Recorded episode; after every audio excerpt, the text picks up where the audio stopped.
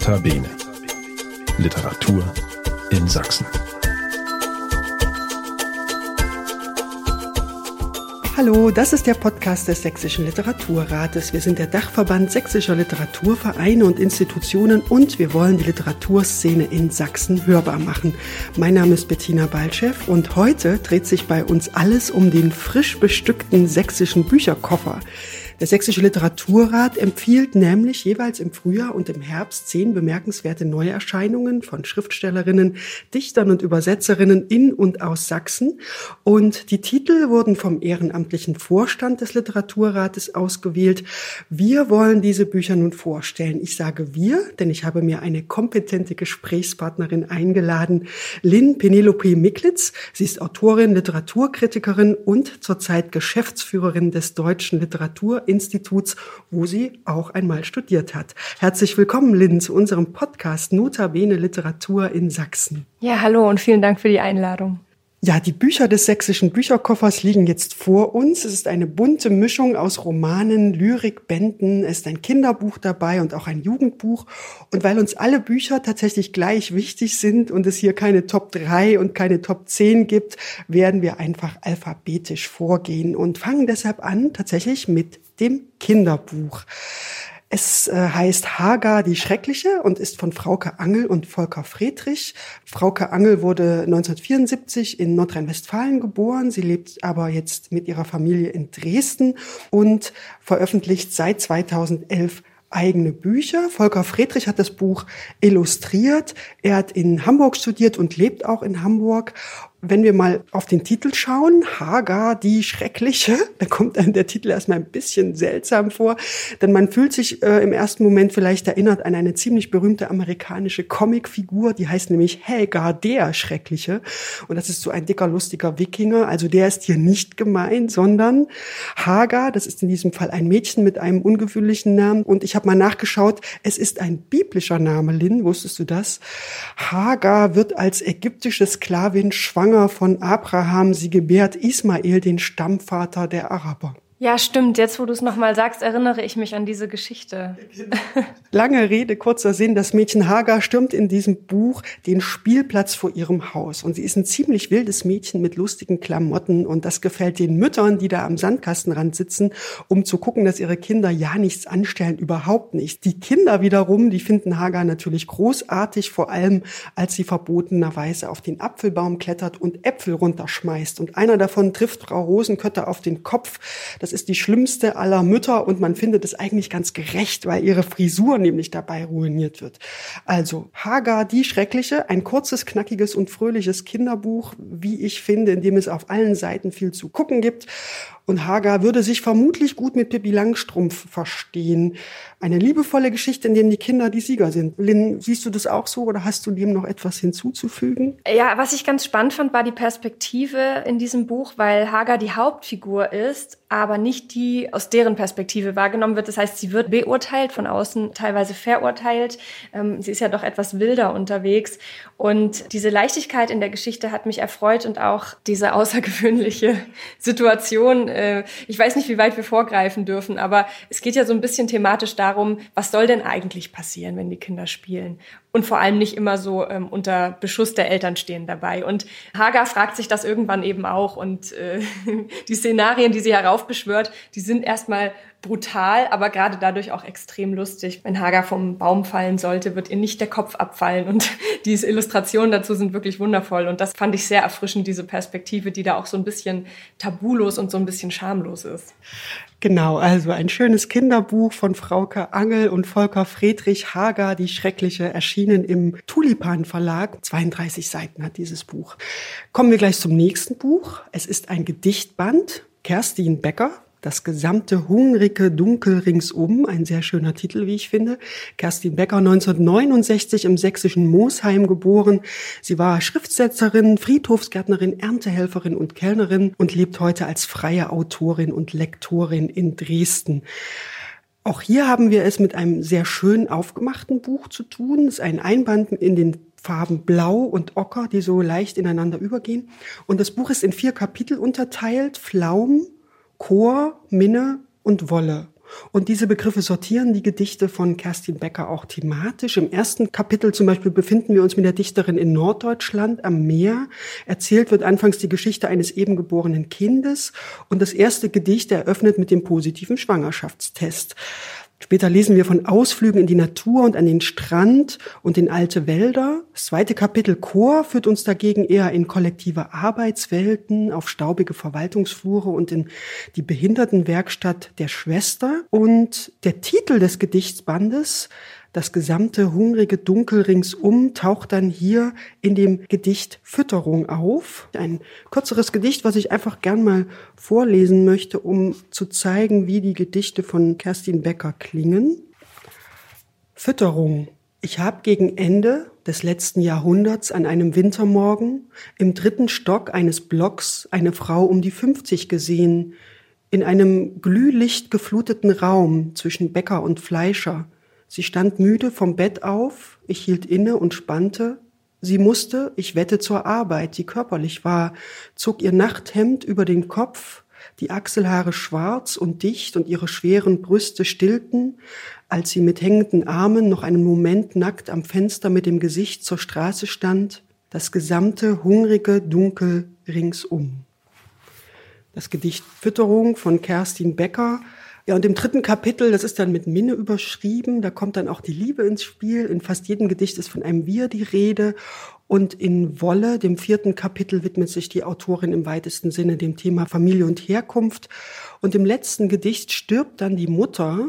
Ja, da schließt sich dann der Kreis von der bevorstehenden Geburt des Kindes im ersten Gedicht bis zum Tod der Mutter. Wir können natürlich nur ganz kurz jetzt äh, auf jedes einzelne Buch eingehen. Lynn, wie ist es denn denn mit diesem Buch gegangen? Bei Lyrik hat man ja doch immer noch eher den Effekt, dass diese Texte so nachhallen, ne? oder? Ja, bei, ähm, beim Gedichelesen ist es für mich immer so, dass ich nicht einfach vorne anfange und hinten irgendwie rauskomme am Stück schon gar nicht. Und das funktioniert bei diesem Buch aber ganz wunderbar. Ist erstmal durch diese Vierteilung, dann auch durch dieses Zyklische, was du schon erwähnt hast. Da ist immer Schmerz dabei, da ist Geburt und Tod dabei Zugehörigkeit, Ursprung und sehr viel Wald, was ich sehr, sehr spannend fand. Es hat so was zwischen Wunder und Wunde und ich, ich hatte das Gefühl, es braucht auch eine gewisse Ruhe ringsum, um es lesen zu können und, und in dem Ganzen gerecht zu werden. Ich muss auch wirklich sagen, um das nochmal herauszunehmen, dieses Buch ist fantastisch gestaltet. Ich habe noch mal geschaut, das ist von der Agentur Kraft plus Wichmann, eine wirklich fantastische Designagentur, die hier ganze Arbeit geleistet hat. Die äh, haben wirklich verstanden, was dieses Buch machen möchte und diese Vierteilung die aber dennoch ein Ganzes bildet, ein bisschen wie vielleicht auch wie eine Jahreszeitenabfolge ist. Also wirklich ganz, ganz toll in Szene gesetzt. Und deswegen ist es auch ein Buch für mich, was man in der Tasche trägt. Auch wenn es nur nicht gerade klein ist, schmal ist es, leicht ist es, man kann es gut mitnehmen. Und das möchte ich auch mit diesem Buch eigentlich gerne, weil es wirklich wundervoll ist. Ja. Ja, mir haben die Gedichte auch gut gefallen, weil sie immer so eine Verbindung herstellen zwischen der kleinen privaten Welt und eben der großen Welt, also die Natur, du hast selbst gesagt, der Wald und die Gesellschaft. Ich hatte den Eindruck, es sind auch sehr körperliche Gedichte, also bodenständige Gedichte im besten Sinne, also dass sie ganz nah an dem menschlichen Dasein bleiben, aber nichts verklären, sondern eben, wie du auch schon sagst, hinschauen, wo es weh tut. Also mir ist beim Lesen so eine Grundmelancholie, so eine Grundstimmung der Melancholie auch aus den Zeilen entgegengekommen. Also ja, aber ich kann das gut nachvollziehen und ich fand, es passt auch irgendwie in unsere Zeit, weil es ist nun mal nicht alles schön gerade und auch die Natur ist gefährdet. Ja, genau. Und das Körperliche ist auch da nichts Erhabenes, sondern eben einfach etwas Biologisches. Und damit fügt es sich dann auch in diesen natürlichen Kreislauf ein oder versucht sich trotzdem von ihm abzugrenzen. Und, und dieses Wechselspiel, das äh, kommt ganz stark zutage. Ja. Ja, Kerstin Becker, das gesamte hungrige Dunkel ringsum ist erschienen in der Edition Azur bei Wohland und Quist. Und das Buch hat 72 Seiten. Es ist eine sehr, sehr diverse Runde hier, unser sächsischer Bücherkoffer. Das zeichnet ihn quasi aus. Deshalb kommen wir vom Gedichtband schon mit dem nächsten Buch zu einem Jugendbuch. Und das führt uns nicht in die Gegenwart, sondern in eine, würde ich sagen, nicht allzu ferne Zukunft. Äh, Katharina Bendixen hat das Buch geschrieben, Taras Augen. Katharina Bendixen wurde 1981 in Leipzig geboren, wo sie heute auch noch lebt Und sie wurde schon öfter ausgezeichnet und sie wird demnächst Stadtschreiberin in Dresden. Das kann man natürlich auch noch mal kurz erwähnen. Im Mittelpunkt dieses Romans stehen zwei junge Menschen, Tara und Alun. Die sind beide 15. Es sind mal Nachbarskinder gewesen, die miteinander aufgewachsen sind. Tara ist eine sehr talentierte Schwimmerin. Alun kann sehr gut zeichnen. Und im Laufe des Romans erfahren wir, dass diese zarte Beziehung zwischen den beiden vor einiger Zeit wohl zerbrochen ist. Sie haben sich schon eine ganze Weile nicht gesehen und am Anfang des Romans kommt es zu einer Katastrophe, die sie dann tatsächlich auch räumlich auseinanderreißt. Sie leben in Rekan, einer Stadt im Campo District. Und dort gibt es eines Tages in einer großen Fabrik in der Factory 11 eine Explosion, bei der eine Chemiewolke freikommt, die den ganzen Distrikt unbewohnbar macht. Das heißt, alle Leute fliehen erstmal. Taras Familie flieht, Aluns Familie flieht, aber Taras Familie kehrt irgendwann zurück weil nämlich die Gefahr, die von dieser Explosion ausgegangen ist, von Rot auf Gelb heruntergestuft wird. Ja, und erzählt wird nun im Wechsel vom Leben Taras drinnen in dieser Zone, in dieser gelben Zone und vom Leben Aluns draußen. Ich muss jetzt gar nicht alles erzählen, aber am Ende kommen sie dann auch wieder in Kontakt. Man muss da nicht so viel verraten. Wichtig ist nur, dass die Welt, in der dieser Roman spielt, keine sehr angenehme ist. Alles ist noch ein bisschen technischer, digitaler und extremer als in unserer Gegenwart. Es gibt viele Kameras in dieser Welt. Der Protest gegen das Pharmaunternehmen, in dem die Explosion stattgefunden hat, wird systematisch unterdrückt drückt. Und trotzdem gibt es auch eine Bewegung, die die Verstrickungen von TNI, so heißt der Konzern, der das alles verursacht hat, aufdecken will. Ja, und ich hatte dann sofort so unterschiedliche Assoziationen, also mit Tschernobyl, mit einem Kriegsschauplatz, mit Science Fiction, mit einem Überwachungsstaat. Und ich finde, Katharina Bendixen ist da ein wirklich engagierter und mitreißender Roman gelungen, den sie natürlich nicht für mich geschrieben hat, sondern für junge Menschen ab 14. Trotzdem funktioniert es sehr gut, wie sie die heutigen Lebensverhältnisse im Grunde genommen nur so um ein paar Grad weiter dreht und dann doch einen ziemlich dystopischen Effekt erzielt. Lynn, Taras Augen, wie hast du diesen Roman gelesen? Also Bettina, ich hatte das nicht erwartet, aber ich bin einfach komplett abgetaucht. Ich bin versunken von der ersten bis zur letzten Seite und konnte einfach nicht aufhören. Äh, dieses Buch ist definitiv auch für abenteuerverliebte Erwachsene. Also ich war richtig dankbar ähm, für dieses Buch gerade wenn man viel liest, fällt es mir persönlich schwer, wieder richtig reinzukommen, mich richtig treiben zu lassen. Das hat äh, Katharina Bendixen wirklich gut hinbekommen. Das liegt nicht nur an der Spannung in diesem Buch, das liegt auch an den klischeefreien Figuren. Katharina Bennigsen ist ja auch eine sehr mm, ja, politisch aktive Autorin, das kann man ja durchaus so sagen. Und ähm, sie schafft es eben in diesem Buch, sich nicht mit Gut und Böse aufzuhalten. Es ist sehr ausdifferenziert, wird sehr auf Augenhöhe erzählt. Finde ich auch immer einen Spagat bei Jugendbuch, ob das auf Augenhöhe für ähm, junge Menschen erzählt ist. Und ähm, ich finde es auch toll, dass eben dieses Buch, dass dieser Roman diese Ebenen so kunstvoll verknüpft. Also natürlich steht im Mittelpunkt eine Liebesgeschichte, aber man würde diesem Buch nicht gerecht werden, wenn man sagen würde, es wäre ausschließlich eine dystopische Liebesgeschichte. Ähm, und du hattest es auch erwähnt, es werden nur ein paar Stellschrauben gedreht und trotzdem entsteht eine Dystopie. Gerade das ist das, was den Reiz dieses Buches auch so groß macht, weil ähm, diese Welt unheimlich vertraut ist. Mit Betonung auf unheimlich. Genau, auf unheimlich und die ganzen Facetten dieses Buches gerade beim Jugendbuch habe ich das Gefühl, werden oft Versatzstücke benutzt und das ist mir hier überhaupt nicht begegnet. Und wenn sich aus dem Genre typischen bedient wurde, wurde es immer gebrochen. Ähm, und gerade merkt man das auch an diesen wirklich wundervollen Figuren.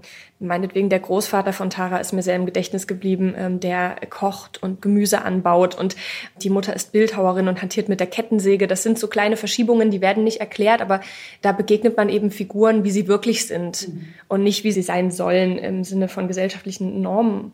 Mhm. Und das hat mir wirklich gefallen und das ist ja also nicht nur nicht nur für Jugendliche. Also nicht nur für Jugendliche und gleichzeitig aber doch auch für die jungen Leute. Und ich hatte auch in der Tat, was du beschreibst, äh, den Gedanken, dass sich da junge Leute bestimmt wiederfinden, weil es eben, wie du auch beschreibst, es ist sehr differenziert und die Verwirrung von jungen Menschen ist auch erkennbar. Also man weiß ja noch nicht so richtig, wohin mit sich. Und wenn man dann solche Erlebnisse hat, dann beeinflussen die ein. Und dann ist es auch ein großes Suchen. Und Tara und Alun suchen einander ja auch auf eine gewisse Art. Also in der Tat, tolles Buch. Taras Augen von Katharina Bendixen, erschienen bei Mixed Vision. Das Buch hat 384 Seiten.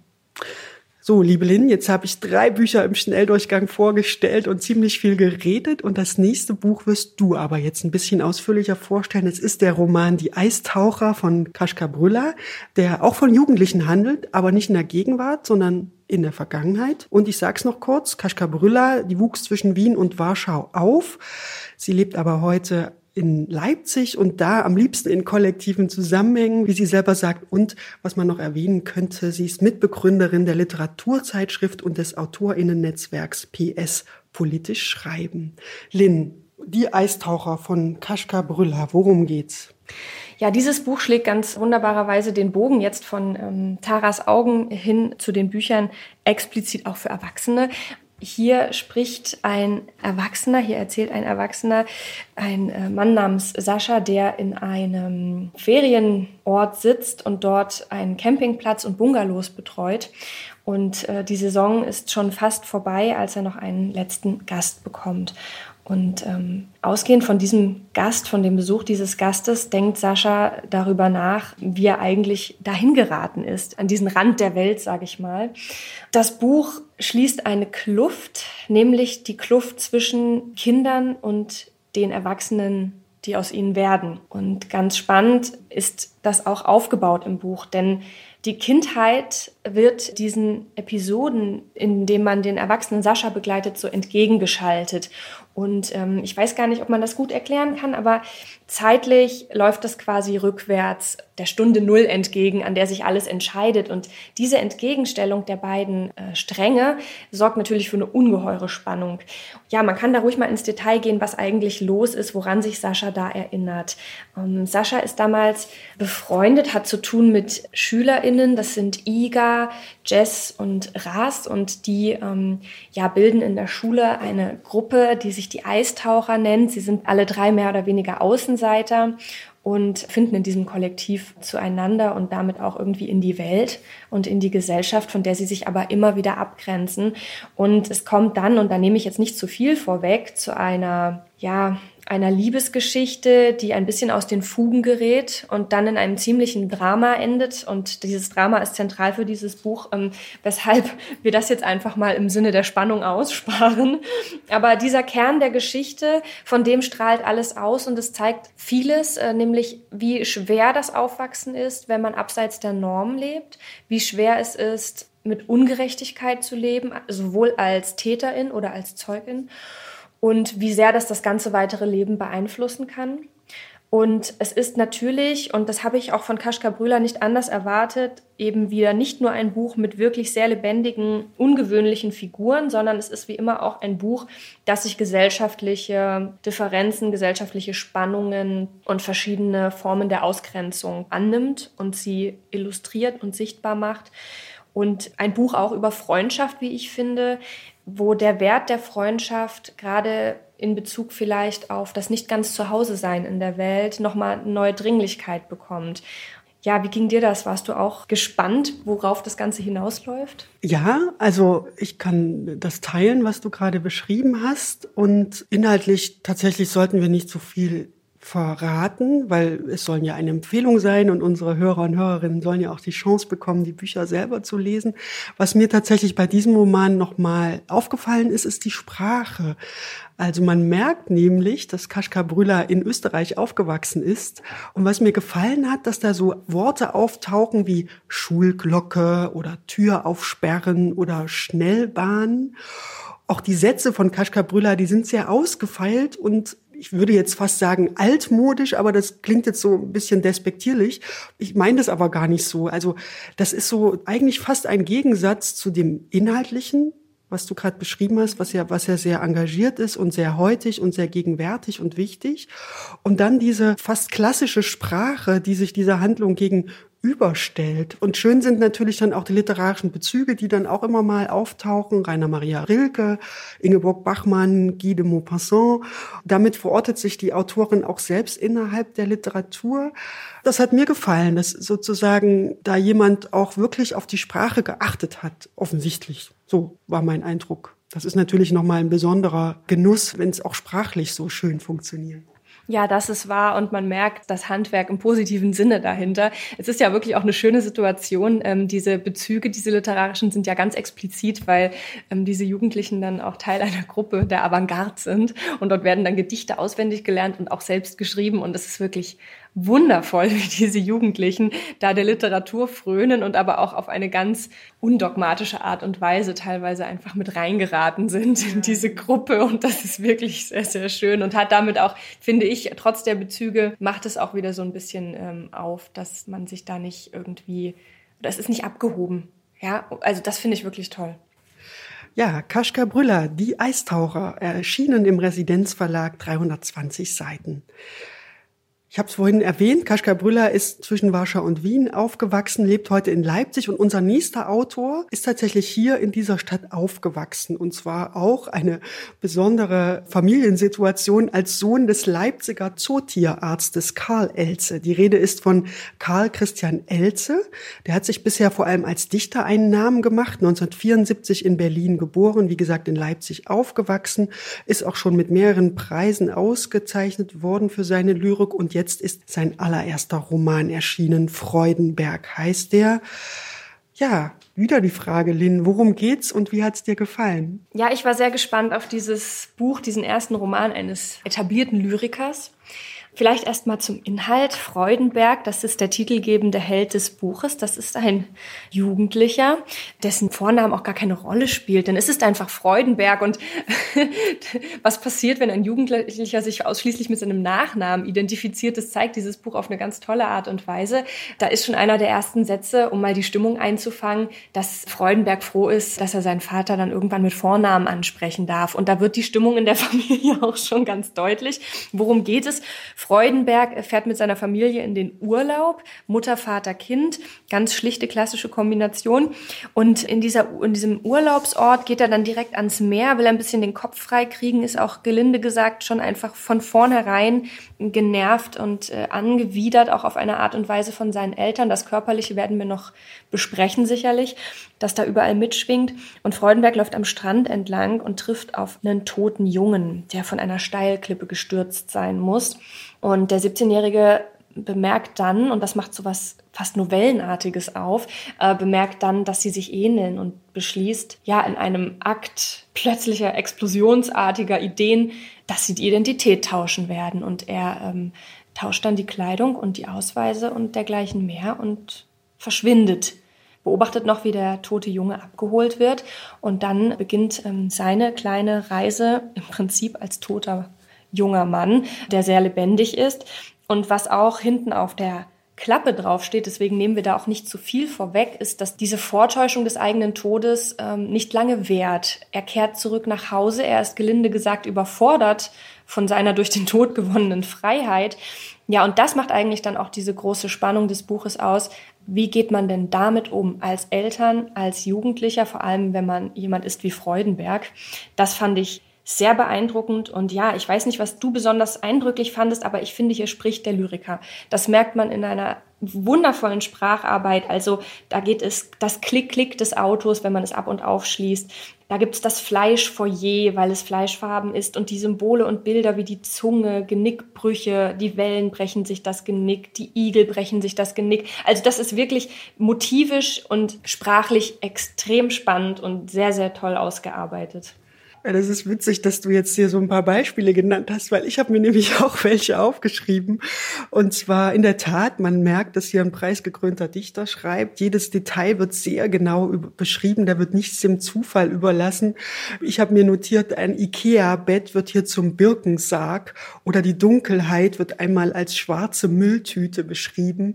Also in der Tat auch hier wieder ein bisschen so ähnlich wie bei Kaschka Brüller. Einerseits diese Geschichte, diese spannende Geschichte einer Identitätssuche auf eine Art und dann eben die Sprache, dass das sozusagen so eine tolle Synergie eingeht, das macht ja am Ende Literatur auch aus. Also es nützt ja nichts, wenn man ein tolles Thema hat und die Sprache nicht funktioniert. Und das ist, glaube ich, bei diesem Buch auch wieder so, dass das beides Spaß macht, sowohl sich diesem Jungen zu widmen, diesem Freudenberg, als auch diese schönen Sätze äh, zu lesen, die da immer wieder auftauchen. Ja, und ähm, ich finde, das ist wirklich was, was man ganz stark betonen muss. Ich habe den Klappentext gelesen und dachte, okay, was soll denn da noch kommen? Jetzt weiß ich ja, was passiert, aber darum geht es überhaupt nicht. Mhm. Es geht um die Wahrnehmung dieses, dieses jungen Mannes und das ist wirklich schon auf der ersten Seite, wird ja im Prinzip, ähm, da beobachtet Freudenberg aus dem Auto heraus einen überfahrenen Igel, der eben nicht überfahren aussieht, sondern als wäre er vom Bordstein gestürzt. Und mit diesem Sturz von der Bordsteinklippe wird das ganze Motiv des Buches schon deutlich. Und ich fand das wirklich, die Biologie spielt eine große Rolle, alles Körperliche. Und das ist ein tolles Motiv. Und das merkt man dann auch gleich auf dieser ersten Seite, wenn dem Igel die Zunge aus dem Maul hängt. Und äh, ich möchte einen Satz vorlesen. Freudenberg musste an seine eigene Zunge denken, daran, dass sie ihm lästig war, schon immer. Also man taucht sehr tief in den Kopf dieses Jungen ein und auch das wieder auf einer wirklich, wie ich finde, gelungenen Augenhöhe. Du hast die Biologie erwähnt. Äh, der Sohn des Zootierarztes hat selber auch mal Biologie studiert. Also das hilft schon, wenn man da ein bisschen eingetaucht ist in die Materie. Karl Christian Elze Freudenberg erschienen in der Edition Azur bei Wohland und Quist. 176 Seiten hat dieser Roman. Auch das nächste Buch ist ein Roman, einer Autorin, die in Leipzig lebt. Der Roman war nominiert für den Preis der Leipziger Buchmesse und hat allein deshalb schon sehr viel Aufmerksamkeit bekommen. Auch weil hier eine Autorin schreibt, die die gängigen Erzählweisen durchbricht. Heike Geißler, Die Woche. Heike Geißler 1977 in Riesa geboren. Sie ist Autorin, Übersetzerin und Mitherausgeberin der Heftreihe Lücken kann man lesen. Toller Titel übrigens. Ja, auch sie schon preisgekrönt, lebt in Leipzig. Ich habe es gerade schon gesagt. Ein sehr ungewöhnlicher Roman. Lynn, kannst du uns trotzdem versuchen zu erklären, worum es geht? Ja, gern.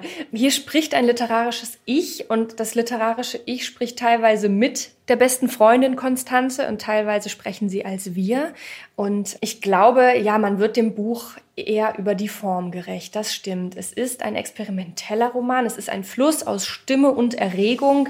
Äh, manche KritikerInnen, ähm, wie ich gelesen habe, äh, haben auch an ein Essay denken müssen, weil er tatsächlich viel verhandelt, was auch gesellschaftlich, politisch relevant ist aktuell.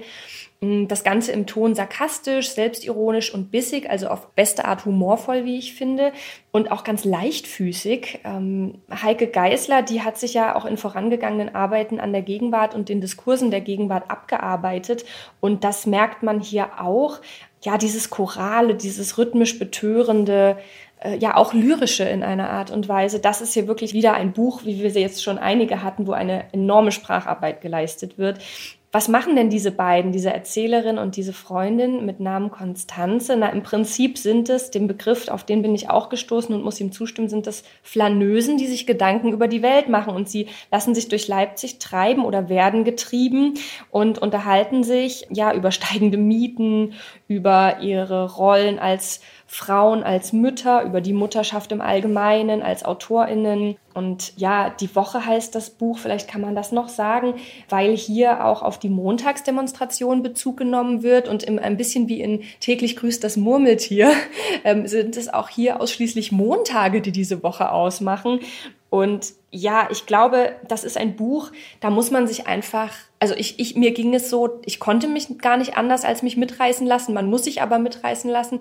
Da wird viel vom Widerstand erzählt und ich glaube, man selbst sollte den Widerstand erstmal fahren lassen und sich da wirklich reinziehen lassen, weil das spült einen an unglaublich fantastische Denkorte. Diese proletarischen Prinzessinnen, wie sie sich selber nennen, die äh, haben einen unheimlichen Intellekt, der aber immer wieder ja so down to earth irgendwie die Bodenhaftung nicht verliert und das äh, fand ich wirklich sehr, sehr gelungen und auch mal was ganz anderes. Genau, du sagst gerade, man lässt sich mitreißen und man muss sich auch darauf einlassen. Und ich habe mir notiert, man muss sich auch ein bisschen darauf konzentrieren. Das ist kein Buch zum Nebenbeilesen oder zum, wenn man abends ein bisschen ermattet im Bett liegt und noch ein paar Seiten vorm Einschlafen lesen will. Also man muss tatsächlich mitgehen und dann erreicht man diese Denkorte, das fand ich ganz schön, den Begriff, den du gerade gesagt hast, also diese Denkorte, an die ein Heike Geißler mitnimmt, in die man dann eintauchen kann. Und es hilft natürlich, wenn man selber in Leipzig lebt, wenn man sich dann auch immer wieder äh, an diese Orte, diese tatsächlichen Orte mitreißen lassen kann und eben an diese Denkorte. Und was äh, die Struktur angeht und das Erzählen, da gibt es einmal einen schönen Satz, da heißt es, am Rand des Krieges sitzt der schönste Roman von allen und will mit keinem Storytelling mehr etwas zu tun haben. Doppelpunkt, you know, lass mal gut sein. Ja, das fasst so ein bisschen das zusammen, dieses äh, klassische Storytelling, das ist eben nicht die Sache von Heike Geiser und das muss es ja auch nicht sein. Davon gibt es ja schon genug andere Bücher. Hier ist jemand sehr, sehr bewusst am Werk und ist aber nicht verbissen. Ne? Das stimmt, die Verbissenheit, die geht dem Ganzen völlig ab. Und ich hatte auch das Gefühl, im Buch selbst versteckt sich oft auch, was da eigentlich gemacht wird. Ähm, du hattest gerade schon so ein Zitat und ich ergänze eins. Wir legen gerade einen riesigen Garten an, schon eher einen Park. Wir bauen unablässig in Gedanken und kommen manchmal gut, meistens aber nur beschwerlich voran. Wir wollen weiterbauen, bis das Gebaute Sinn ergibt bis ein freundlicher Park entsteht. Und dieses Bauen in Gedanken, das ist dann auch, ich habe mich gefragt, was ist eigentlich so das, was über diesem Buch steht, über diesem Wunsch, sich diesem Treiben anzuschließen und irgendwo anzukommen. Und hier sagt einmal die Erzählerin, ich träume von einem Nest groß wie die Welt. Und das hat mich wirklich berührt. Ich glaube, das ist das Entscheidende. Für mich war das das Entscheidende an diesem Buch. Endlich zu Hause sein. Was bedeutet das? Ankommen in der Welt. Und da wird es dann eben auch politisch und gesellschaftlich relevant, weil wer in der Welt zu Hause sein will, der muss irgendwie gesehen werden. Und dass viele Leute nicht gesehen werden, das treibt, glaube ich, auch diese beiden Flaneusen hier an. Und das fand ich wirklich äh, eine schöne Denkbewegung. Ja, mir gefällt auch sehr das Wort Flanösen, das du hier eingeführt hast. Das äh, beschreibt das wirklich sehr, sehr gut. Ja, und zum Abschluss noch ein drittes Zitat, was vielleicht auch eine schöne Selbstbeschreibung der Autorin ist. Und die, die das hier schreibt, der ist das Herz noch warm und der Kopf noch wirr. Also eine ganz wundervolle Selbstbeschreibung von Heike Geißler, die ihren Roman Die Woche im Surkamp Verlag herausgegeben hat, 316 Seiten. Ja, und äh, jetzt müsste man eigentlich sagen, and now something completely different. Nach drei engagierten Gegenwartsromanen tauchen wir nun tief in die Geschichte ein und begegnen dort keinem Geringeren als Johann Wolfgang von Goethe persönlich. Goethe in Karlsbad hat Ralf Günther seine Erzählung genannt. Ralf Günther 1967 in Köln geboren, hat Bücher und Drehbücher geschrieben für Kinderserien im Fernsehen und schreibt mittlerweile historische Romane.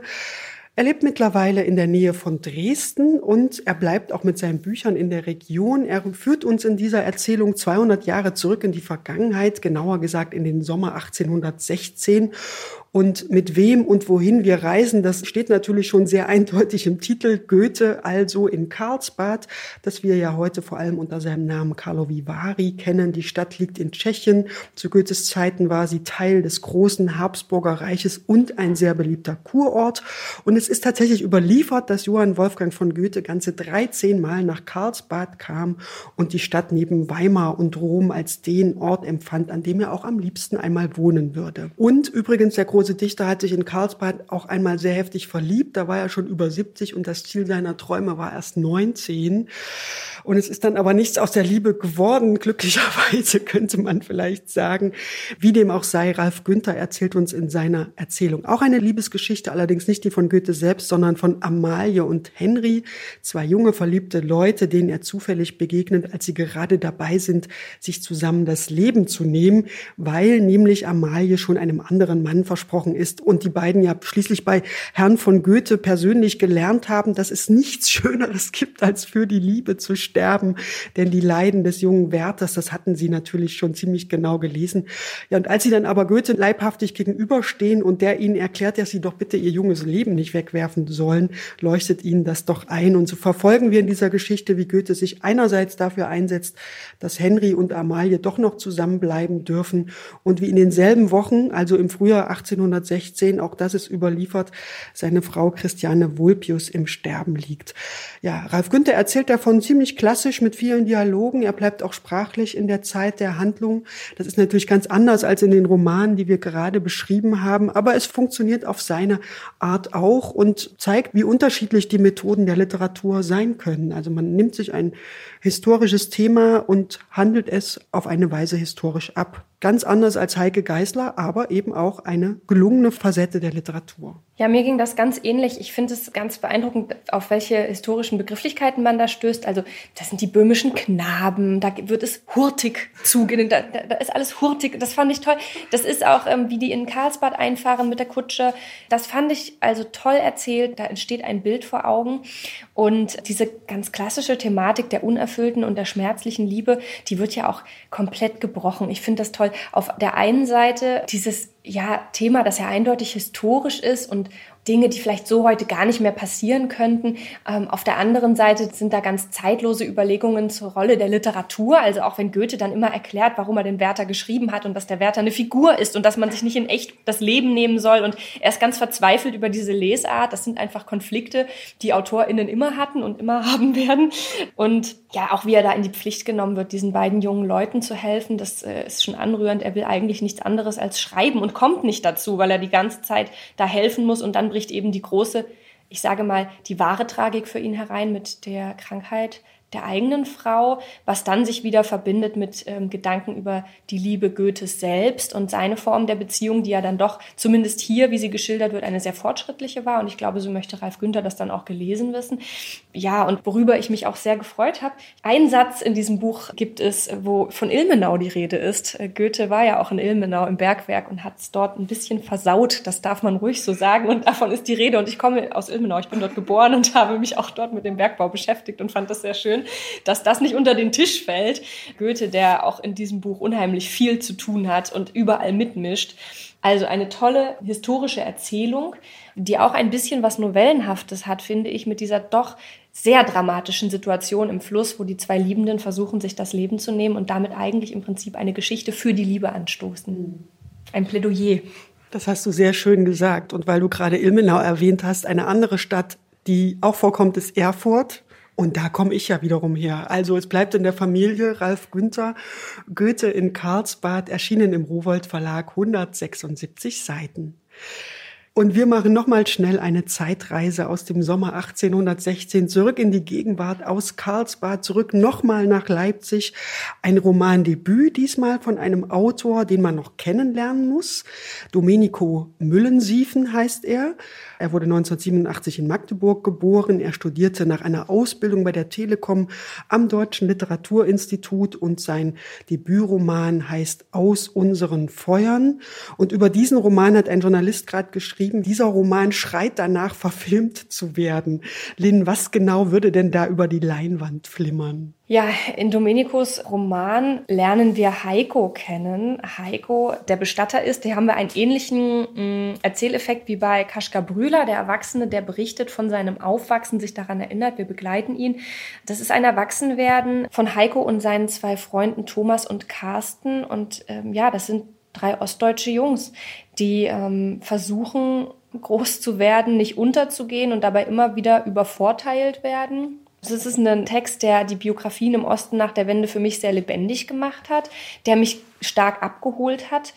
Ich hatte ja, viel Wiedererkennungswert, was für mich auch total dafür spricht, dass diese Biografien, die da geschildert werden, und Domenico Müllensiefen muss es wissen, er hat selbst äh, eine solche Biografie, dass die wirklich authentisch sind. Das merkt man auch an starken Dialogen, an viel Humor und an einer großen Selbstbestimmtheit der Figuren.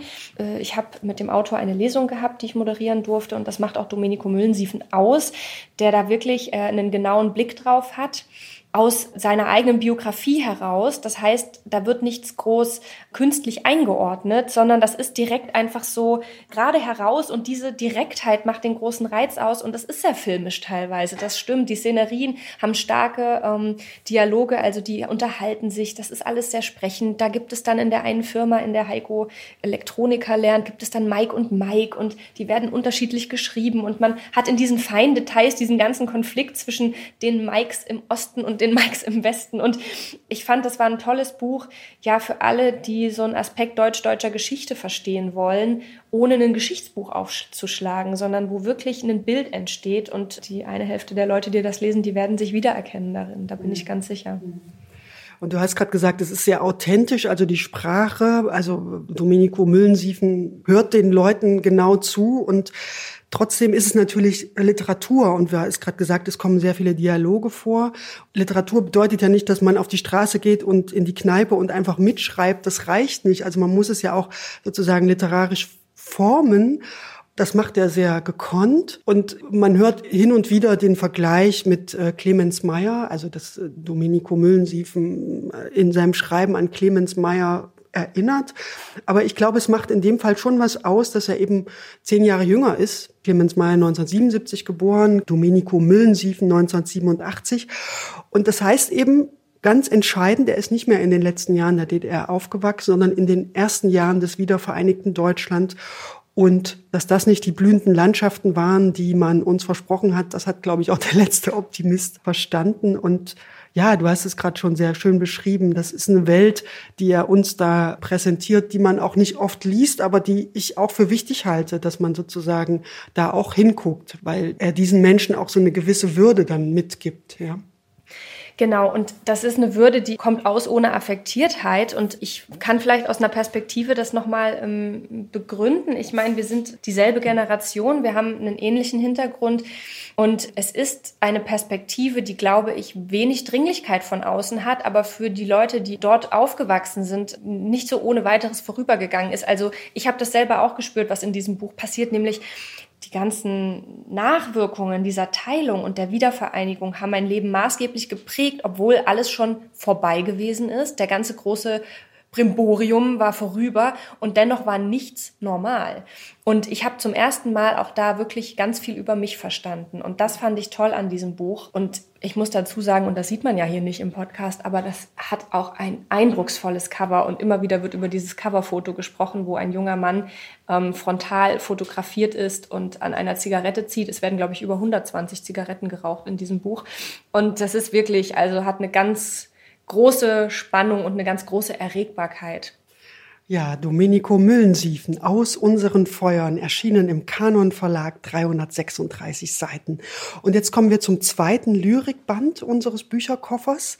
Die Dichterin Ulrika Almuth-Sandig hat ihn vorgelegt. Leuchtende Schafe heißt der Band. Ulrika Almuth-Sandig wurde 1979 im sächsischen Großenhain geboren. Sie veröffentlicht Gedichte, Erzählungen, aber auch Musikalben, Hörspiele und äh, zuletzt ein Roman Monster wie wir. Auch wieder sehr preisgekrönt, viele Preise, viele Stipendien. Sie lebt mit ihrer Familie in Berlin. Und Ulrike Almuth-Sandig ist nicht nur Dichterin, sondern auch Performerin. Sie arbeitet mit Künstlerinnen und Künstlern zusammen. Sie bezieht sich immer wieder auf Kunstwerke und so ist es auch in diesem Band, der sehr unterschiedliche poetische Texte enthält. Das ist ein Spiel mit der Sprache, mit Buchstaben, sogar mit den Zeilen, wobei das sprachliche Spiel einer großen Ernsthaftigkeit in der Themenwahl gegenübersteht. Gleich der erste Gedichtzyklus Zippelonika handelt von einem Kind und seiner alkoholkranken Mutter. Für den Zyklus sieben Marienlieder mit einer Hyäne hat sich Ulrike Almuth-Sandig von einem Marienbild in Salzburg inspirieren lassen und für die stillen Gesänge der Wände von einer Kapelle im sächsischen Tiefenau. Ja, und dieser Gedichtzyklus beginnt mit einer Zeile, die ich als schöne Selbstbeschreibung der Dichterin verstanden habe. Da heißt es nämlich, ich habe so viele Wörter in mir. Finde ich einen sehr schönen Satz. Und der Titel des Gedichtbandes, also die leuchtenden Schafe, die finden sich wiederum wieder in einem sehr charmanten, fiktiven Dialog, der mit Friedrich Hölderlin überarbeitet, überschrieben ist. Und da hat sich Ulrike Almuth-Sandig Gedichtzeilen Hölderlins geborgt und sie mit eigenen Zeilen ergänzt. Und Lynn, vielleicht hast du es gemerkt, du kommst selber auch vor in diesem Gedichtband. Auf Seite 56 im Gedicht Anleitung zum Lachen auf Abstand heißt es, Lynn war hier. Ja, was, was man, glaube ich, noch erwähnen kann, was sehr hilft, um der Dichterin zu folgen, ist ein Nachwort, in dem dann immer zu jedem Zyklus kurz erklärt wird, in welchem Zusammenhang die Gedichte entstanden sind, worauf sie sich beziehen. Und da wird auch darauf hingewiesen, dass manche der Zyklen vertont oder sogar verfilmt wurden.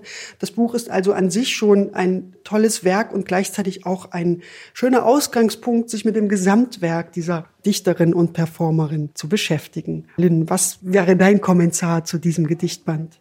Ja, du hast es ja wirklich gerade schon toll und umfassend dargestellt. Und ich muss wirklich immer wieder sagen, bei Ulrike Almuth-Sandig, für mich ist das nicht so, dass diese Frau Lyrikerin, Performerin, Romanautorin ist, sondern sie ist eine Künstlerin. Und sie drückt sich auf verschiedene Ebenen aus und manchmal geschieht das eben dann auch zwischen zwei Buchdeckeln. Man merkt aber diesen Texten an, dass sie auch überall woanders hingehören. Also die tauchen in Installationen auf, in Musikvideos, in Performances, im Theater. Und ich glaube, dass das wirklich ein Einstieg sein kann. Also beziehungsweise man bleibt einfach nicht dabei, weil diese Bücher lesen sich nicht von vorne nach hinten und man sperrt sie wieder zwischen die Buchdeckel, diese Texte, sondern da passiert wahnsinnig viel äh, auch außerhalb und auf dieses Außerhalb wird auch immer wieder verwiesen und ähm, dieses Künstlerische zeigt sich auch, finde ich, im Buch selbst. Also da hat der Verlag auch wirklich toll gearbeitet. Die Papiere hinten im Einband, ähm, das ist wirklich auch haptisch ganz aufregend. Und die Texte, die schwarz auf weiß, weiß auf schwarz kommen, in Rompen, als Strahlen, ohne Anfang und Ende. Also ich habe großen, großen Respekt vor ähm, dieser Autorin die hier Diskurs, Politik und Spielerei experimentell zu verbinden weiß. Da ist auch eine Sprachsoftware mit zwischengeschaltet. Also das sind Installationen und das finde ich wirklich sehr beeindruckend und ähm, das auch immer wieder aufzuschlagen und sich mal mitnehmen zu lassen. Klare Empfehlung an dieser Stelle auch von mir für eine ganz ungewöhnliche Denkweise. Für eine ungewöhnliche Denkweise und damit für den Gedichtband Leuchtende Schafe von Ulrike Almuth-Sandig erschienen im Schöffling und Co. Verlag. 112 Seiten hat dieser Gedichtband. Kommen wir nun zum zehnten und letzten Titel unserer Auswahl für den sächsischen Bücherkoffer. Wie die Romane von Heike Geisler und Domenico Müllensiefen führt uns dieses Buch direkt nach Leipzig und zwar auf drei verschiedenen Zeitebenen. Bettina Wilpert, Herumtreiberinnen, heißt das Buch. Bettina Wilpert 1989 bei Altötting, nicht in Altötting, sondern bei Altötting geboren. Sie lebt mittlerweile auch als Schriftstellerin und Mutter in Leipzig. Ja, Lynn, ich habe es gerade gesagt, drei Zeitebenen. Erzähl uns doch kurz, wovon das Buch Die Herumtreiberin handelt.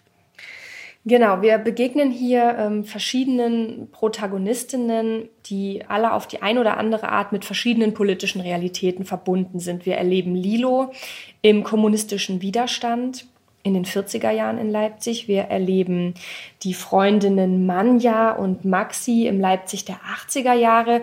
Ja, was Manja und Maxi lassen sich eigentlich gar nichts zu Schulden kommen. Sie sind junge Mädchen und schwänzen ab und an die Schule, aber das, der Begriff Sittenstrolch ist mir in den Sinn gekommen. Also die verhalten sich einfach nicht so, wie man das von ihnen erwartet.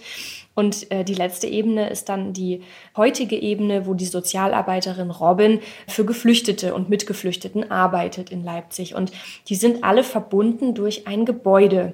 Ein Haus, das also das Leben dieser drei Figuren maßgeblich prägt. Manja und Maxi werden dort ja inhaftiert. Das ist ähm, in eine Art Krankenhaus, eine venerologische Station für Frauen mit Geschlechtskrankheiten. Es klingt aber schon an, dass das alles Vorwände sind, um Frauen gefügig zu machen, um die Frauen, die in die Gesellschaft vermeintlich nicht passen, ähm, ja erstmal rauszuholen aus der Gesellschaft und dann so ein bisschen umzuformen also auch eine ganz verstörende Realität. Äh, Lilo, deren Schicksal etwas geläufiger, für mich jedenfalls war, die also im kommunistischen Widerstand gewesen ist, der Familie geholfen hat und dann inhaftiert wurde und auch in diesem Gebäude dann zu einer anderen Zeit inhaftiert war. Und Robin, die dann, als es kein Gefängnis mehr ist, mit Geflüchteten arbeitet, die dort vorerst unterkommen, äh, ist natürlich auch eine tolle Parallele, inwieweit das Haus trotzdem ein Gefängnis bleibt. Ja, es sind also Schicksale durch die Jahrhunderte. Wie ist das geschrieben? Wir haben hier alternierend in kurzen Abständen immer wieder die verschiedenen Perspektiven, die so gegeneinander geschaltet sind. Das Ganze in einer sehr schlichten und klaren Sprache. Manja bekommt die ersten 60 Seiten dieses Buches, was sie also auch zu einer gewissen Weise zu der Schlüsselfigur in diesem Buch macht. Es wird dann noch wesentlich fragmentarischer, schnell gegeneinander gestellt. Ich fand das sehr, sehr spannend, weil hier historische und aktuelle politische Debatten literarisch aufgearbeitet sind. Und ich fand auch spannend, dass hier eins ganz deutlich wird, Ungerechtigkeiten ähm, ausgeschlossen werden aus der Gesellschaft. Das zieht sich durch unsere Menschheitsgeschichte und betrifft uns alle. Und das entwickelt sich quasi nur weiter, aber wir haben das nicht abgelegt. Und das fand ich eine ganz interessante Perspektive. Äh, das ist ja eine Perspektive, die sich die Autorin schon in ihrem ersten Buch zu eigen gemacht hat, das sehr erfolgreich war. Nichts, was uns passiert, das auch in Leipzig gespielt hat, wo es ihr auch gelungen ist, eine sehr politisch aktuelle Situation literarisch zu versprachlichen, das ist ja auch was, was man sich trauen muss, also sich an so aktuelle Themen so ranzuwagen, so explizit. Und hier ist es nun auch ein historisches Thema, aber wird sehr, sehr sprechend umgesetzt und damit gewinnt es auch eine neue Dringlichkeit, auch wenn diese Themen vermeintlich vergangen sind. Wie ging mhm. dir das damit? Hattest du schon mal davon gehört, was da so los war? Also in der Tat hat mich dieser Roman sehr berührt, vor allem wegen des Themas, das mir tatsächlich gar nicht so präsent war. Ich meine, man hat von den Jugendwerkhöfen gehört, aber dass es tatsächlich diese venerologischen Stationen gab, vielleicht habe ich das irgendwann mal gelesen, aber auch wieder vergessen. Was mir so gut gefallen hat, dass Bettina Wilpert eben nicht in dieser Geschichte bleibt. Sie hätte ja auch einen Roman schreiben können, der wirklich nur bei diesem Mädchen bleibt. Aber dadurch, dass sie eben einmal in die Vergangenheit zurückgeht und einmal in unsere Gegenwart, kriegt das so einen, so einen historischen Halt. Du hast es gerade schon beschrieben. Also da werden gedankliche Verbindungen gelegt, die auf den ersten Blick eben nicht sichtbar sind, dann aber doch auf den zweiten, weil sie uns das so darlegt. Und in der Tat, mich hat auch diese unaufgeregte, nüchterne Sprache beeindruckt, mit der Bettina Wilpert hier so ein schmerzhaftes Kapitel deutscher Geschichte beleuchtet und ja, diese Dringlichkeit, die dann im Grunde genommen durch den Text entsteht. Man denkt erstmal nicht dran, aber wenn man das Buch gelesen hat, vergisst man dieses Thema auch nicht mehr so schnell. Ich habe dann sofort angefangen, diese Stationen zu googeln, also diese venerologischen Stationen. Und da gab es ja wirklich mehrere davon in der DDR und die Frauen, die damals auf diesen Stationen landeten, die leiden zum Teil noch heute darunter, wie sie dort behandelt wurden. Ja, definitiv ist das ein Thema, was eben im Vergleich vielleicht zu den beiden anderen, die da angerissen werden, noch mehr Aufmerksamkeit bedarf.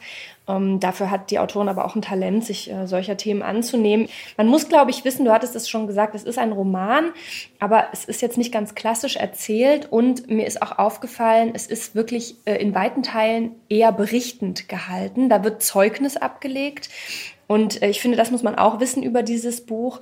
Diese ganzen Themen sind nicht dazu benutzt worden, eine möglichst reißerische Geschichte zu erzählen. Die Geschichten sind unglaublich und verstörend, aber sie werden so erzählt, dass man ihnen folgt, immer wieder auch rausgerissen wird und ganz klar ist, hier geht es nicht darum, sich gut zu unterhalten. Hier soll man auch erkennen, dass Unrecht passiert ist und das sorgt auch dafür, dass man dieses Buch nicht einfach zuschlägt und denkt, wie spannend, sondern wirklich lange davon noch ergriffen ist und das lange nachhalt. Und man eben auch dann guckt, was war das eigentlich? Was hat es damit auf sich? Also das ist, denke ich, eine große Stärke, die hier drin steckt.